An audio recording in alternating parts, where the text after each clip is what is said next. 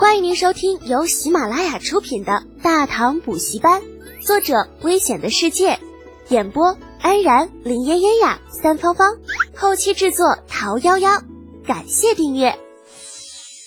第三百三十四集：百济的补充计划。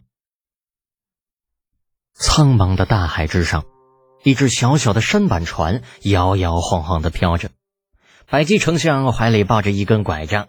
上面挑着一面纯白色的旗帜，船舱里面摆着四口大小相同的箱子，箱盖打开，里面的东西那在阳光下闪着金色的光芒。四箱黄金，总重不下五百斤，压得这小船吃水甚深。丞相时不时就会低头向那些个金子看上一眼，心中暗暗祈祷自己的判断千万不要出错。经过数次与远洋水师的接触，他认为这支唐人的军队应该有种可以观察极远地方的神物，否则断不可能每次都很巧合的提前发现百济船只。而事实证明，他猜的的确不错。新楼的海船上，百无聊赖的程楚墨在距离他的小船还有十余里的时候，便得到了瞭望手的通知：程校尉，前面发现了一只百济人的小船，打着白色的旗帜。看样子是来投降的。嗯，那照规矩来，有这种事还用老子吩咐吗？郑初墨打了个大大的哈欠，满不在乎的吩咐了一声。这出海这么多次，打沉的百济船只不下二十余只啊，已经成了惯例了。那奇怪的是，这一次瞭望手并未就此离开，反而露出为难的表情。呃，校尉，怎么了？老子说话都不好使了？呃，不是。瞭望手连忙摇头，指了指远处道。嗯，校尉，您还是去看看吧。小人觉得他那船上有古怪。古怪？程楚墨被勾起了好奇心，坐直了身体。嗯，走，一起去看看。船头，王文度早程楚墨一步赶到，此时正架着望远镜，向着远处观望呢。虽然看不清楚船上之人的长相，但是可以清楚的看到那面白旗，以及船上闪闪发光的物品。因为距离的关系，他并不知道那是什么，但是无所谓，反正对方只有一条小船等再近一些，应该就能知道他船上是什么了。身后脚步声传来，王文度扭过头，程初墨咧开大嘴，大声的招呼着：“嗯，老王来了哈！”啊，程小公爷。王文度点头回礼。虽然都归远洋水师管辖。但是水军与陆战大队完全属于两个体系，双方互不同属，倒也不必非要强调什么军中规矩。嗯，怎么样啊？能看出什么来了？随手掏出属于自己的望远镜，程楚墨一边向着远处望，一边问道：“早已经观察过小船的王文度说出了自己的判断，看上去像是百级官员，估计是来谈判的。苍茫大海之上，并不存在被埋伏的可能。”所以他并没有下令停船，反而让整个船队向着对方驶去。随着距离一点点的接近，啊，程楚墨的嘴越咧越大，最后竟是不由自主的发出了一阵怪异的笑声，用肩膀撞了王文度一下。哼，老杜啊，你怎么发财了？那老货船上装的那是金子啊！王文度先是一愣，啊，接着啊，飞快的抽出了望远镜，向前看去。但见得对方的小船之上，竟是摆了四口大小相同的箱子，箱盖打开，露出里面闪闪发光的黄白之物。妈耶，还真是金子！这人到底干嘛来的？王文度狐疑的收起了望远镜，命令水手警戒的同时，也让他们将床弩和火炮全部调整到激发位置。啊，原本不应该出现任何人的海域里，突然出现了一个带着四箱黄金的百济官员，就不管怎么看，这玩意儿都不正常。巨大的海船越来越近，百济丞相的嘴巴也是越张越大，冷汗止不住的往下流。揉揉眼睛，再仔细看看，一切都没有变化。哎呀，这大唐，这是把城池修到海里来了吗？否则的话，在这个世界上怎么可能有这么大的船？跟这艘巨舰一比，那百济最大的战船就跟人家那孙子差不多，站在最高处也不见得能够摸到人家的船舷。这尼玛完全就没有可比性，好不好？哎呀，苍天呐，大地呀！这次如果有命回去，一定要建议王上迁都，就说什么也要把王都搬到内陆去。若是大唐想要攻打百济，那只要把这个大船往王都靠河的城墙那儿一停，估计连跳板都不用，直接就能进城了。因为过于震惊，以至于让百济丞相忽略了对方的战舰，并没有对自己开炮。甚至直到自己的小船被对方掀起的海浪冲开四五十丈，他才回过神来。但听对方船上有人喝道：“你是什么人？为何阻拦我家大王？”“咦，你装的可真像，就信你们，老子就是个锤子。”百济丞相翻了个白眼儿：“你就是打死他，他都不相信谁家海盗有能力打造如此巨舰。”不过话说回来啊，这大唐皇帝也真是够了哈。你就欺负人也不带这么欺负的吧？我们不就是打了新罗一顿吗？你就弄出这这这么大的一艘船来吓唬我们？摇了摇头，把不切实际的想法都从老脑壳子里面摇了出去。嗯，百济老丞相打起精神，扯着嗓子喊道：“小人是百济丞相，前些日子避国水师，在海边捡到大王们遗失的几箱黄金。”小人特地给大王们送来，啊！海船上喊话的水手都懵了。哎呀，我的妈！还捡到我们遗失的黄金，还还几箱？就你说你编故事，你也好歹认真点好不好？你就真当老子们都是傻逼呢？啊！程楚墨见多识广，咧嘴哈哈笑着：“ 你这老家伙真会说话，不愧是个丞相。哎哎，那个谁，快点把梯子放下去。”嗯，整这么小的这小船，那在海上漂着多危险的！百济丞相心中先是一暖，接着又是一松。这个唐人长相虽然凶恶，人也显得粗鄙，但是说话还是蛮好听的。拱拱手，正想感谢一番呢，却听程楚墨继续说道：“嗯，这造孽呀！这是是百济人，咋就不能长点出息？弄这么小一艘船来送金子，万一给老子弄沉了，可咋整？”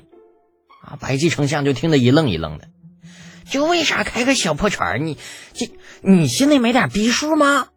那要是还有大船，我堂堂百济丞相，至于弄这么一条就就不知道什么时候就会倾覆的小船出海吗？就吐槽归吐槽啊，该有的配合半点不能少。挥舞着唯一一个手脚哆嗦个不停的手下，将船靠近了无比巨大的战舰。百济丞相正琢磨着如何自己上船。只见那巨舰上直直丢下了四条三指粗细的这个绳索，随着绳索的一端落入水中的同时，四条健硕的身影自巨舰船前一跃而出。啊！白济丞相初时被吓了一跳，还以为对方为了金子连命都不要了。但是很快他就被眼前的一幕惊得呆住了。只见那四条身影在跃出船舷之后，右臂凌空一脚，以极快的速度将先前甩出的绳索缠到手臂之上，整个人如同天神下凡一般，眨眼间落到了小船两侧，猛然停住。整个过程只用了不足一个呼吸。哎呀，我你妈，这还是人吗？那换成自己的话，就算用两只手，只怕都很难抓住那条还在不断摇晃的大绳子，更不要说用一只手将之缠绕到手臂上。这得需要多快的反应速度啊！这又要打击多少人才能练出这样的一身好本事？望着四条身影，以熟练的手法将箱子合拢，两两配合，顺走了两箱黄金。白金丞相总觉着好像哪里出了问题。这，就是说，难道不应该先把我弄上去吗？你先弄金子算怎么回事？老子可是丞相啊，丞相！片刻之后，丞相大人如愿以偿的坐着船垂下来的竹篮，来到了洛阳号的甲板上。他刚一上来，就看到一个年轻到不像话的少年将军走了上来，亲热的拉住他的手：“嗯，丞相啊，辛苦了，这老你大老远的将俺丢失的金子给送回来，哈，真是不好意思哈。”呃呃，将，呃呃，大王客气了。这金子本就是大王之物，何人敢私自留下？那，下了竹篮惊魂未定的百济丞相险些脱口而出“将军”二字，还好及时反应换了称呼，啊，心中暗道一声：好险！所谓祸从口出，病从口入。尽管明知道面前这一群人百分百是大唐精锐水师，但是，嗯，就你在对方没有自曝身份之前，丞相大人还是觉得从心一点比较好。这家伙，嗯，不然茫茫大海之上被人家一不小心啊灭了口了，这估计连个衣冠冢都留不下来呀。程楚墨得意的对王文度挑挑眉毛，嗯，那炫耀的意思十分明显。王文度哪见过这等场面呢？当下哭也不是，笑也不是。在离开长安之前，李浩曾经对他有过交代，说到了海外可以便宜行事，可他怎么也没有想到，便宜行事。就是这么个变异法啊！那天天堵着人家海上大门耀武扬威就不说了啊，被堵门的不光不想着如何反抗，反而还赶着上来送礼，这尼玛这是要当了那啥还要立牌坊啊啊！除了王文度，跟着他一同出海的水师同样是一脸懵逼，倒是程楚墨带来的那批陆战大队成员，一个个笑得见牙不见眼，得意非常。似乎眼前发生的一幕很值得炫耀一般。百济丞相这个时候也很尴尬，老脸臊得通红，恨不得在甲板上找个缝隙钻进去。可是想到自己此行的任务，他又强自忍住，学着唐礼对程楚墨拱了拱手：“呃，这位大王，不知可否借一步说话？”程楚墨眼珠一转。啊，露出了亮闪闪的好牙口。嗯，这进一步说话就不必了，事无不可对人言。嗯，这里都是俺信得过的兄弟，你有什么话搁这说就行了。别看这会儿百济丞相亲自送来了四箱，差不多大概五百斤的黄金，可是谁知道这老小子打的什么主意呀？那程楚墨倒是不怕图穷匕现，可是俗话说得好，防人之心不可无嘛。鬼知道跟他去了没人的地方之后，会不会有什么不利的谣言在军中流传呢？那俺老程虽然平时大大咧咧，但关键时候却不是个糊涂鬼。呃，这白姬丞相有些犹豫，但是在发现程楚墨态度坚决之后，也只好点头。嗯，也罢，就在这里说也好。嗯嗯，就搁这说吧。正好俺这脑袋瓜子不怎么好使，若是有什么理解不到位的地方，俺这位军师还能帮着参谋参谋。程楚墨说着，拍了拍身边的王文度，啊，王文度就就更愣了。好吧，嗯，离开长安之前，都督的确也交代过此事，原话如下：随机应变、身兼数职，是每个远洋水师官兵应尽的责任与义务。王文度暗自叹息一声。上前两步，冷着脸，阴恻恻的问道：“丞相，经过这么长时间，相信贵国应该知道，我们来自大唐吧？”“呃啊，呃，进士说的是，我们的确知道几位大王是从大唐而来。”白姬丞相初时有些犹豫，但想了想，还是说道：“呃，但大王可以放心。”我百济绝对没有跟大唐通消息的意思，也绝对不会暴露几位大王的身份，是吗？那你送来这么多金子是什么意思？想要麻痹我们，还是想要收买我们？程楚墨刚刚把红脸的位置挑走了，留给王文度的也就只有白脸的角色。不过好在这里是百济的地头，他也不怕得罪这家伙。可是王文度怎么也没有想到，自己无心的一句话。竟是直接戳中了百济丞相的尿点。当下，百济丞相脸色大变，连连摆手解释：“哈哈，进士这是说的哪里话？在下就是天大的胆子，也不敢在几位大王面前嗯交胡须呀。”程楚墨也在一边把脸一沉：“进士啊，就你这话就没意思了啊！人家百济丞相那可是带着诚意来的，你都是不相信人家，也不能当面说嘛。”那白济丞相就听得一愣一愣的，啊，这就你这话说的好让人无语啊！你当面说跟背后说，就有区别吗？呃，不对，如果背后说的话，完全可以拿钱不办事这小子可忒坏了，亏自己刚刚还觉着他傻乎乎的，好忽悠。肩负重任的百济丞相在这边试着忽悠程楚墨一伙。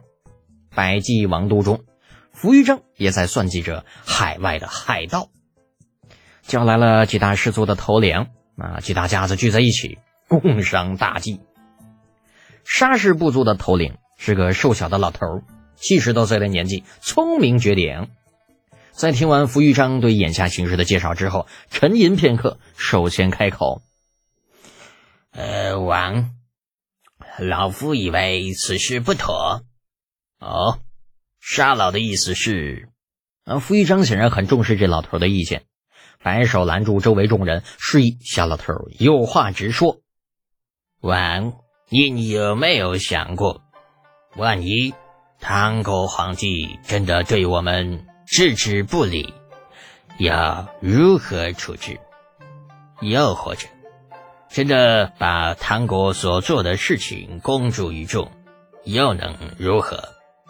这沙老头语速很慢，停顿了半晌，又继续道：“常人有句俗语，叫‘天下熙熙，皆为利来’，老夫认为很有道理。”我百济地处偏僻，高句丽容流王是个软性子，陷落与我们又是敌国，有谁会真心帮助我们？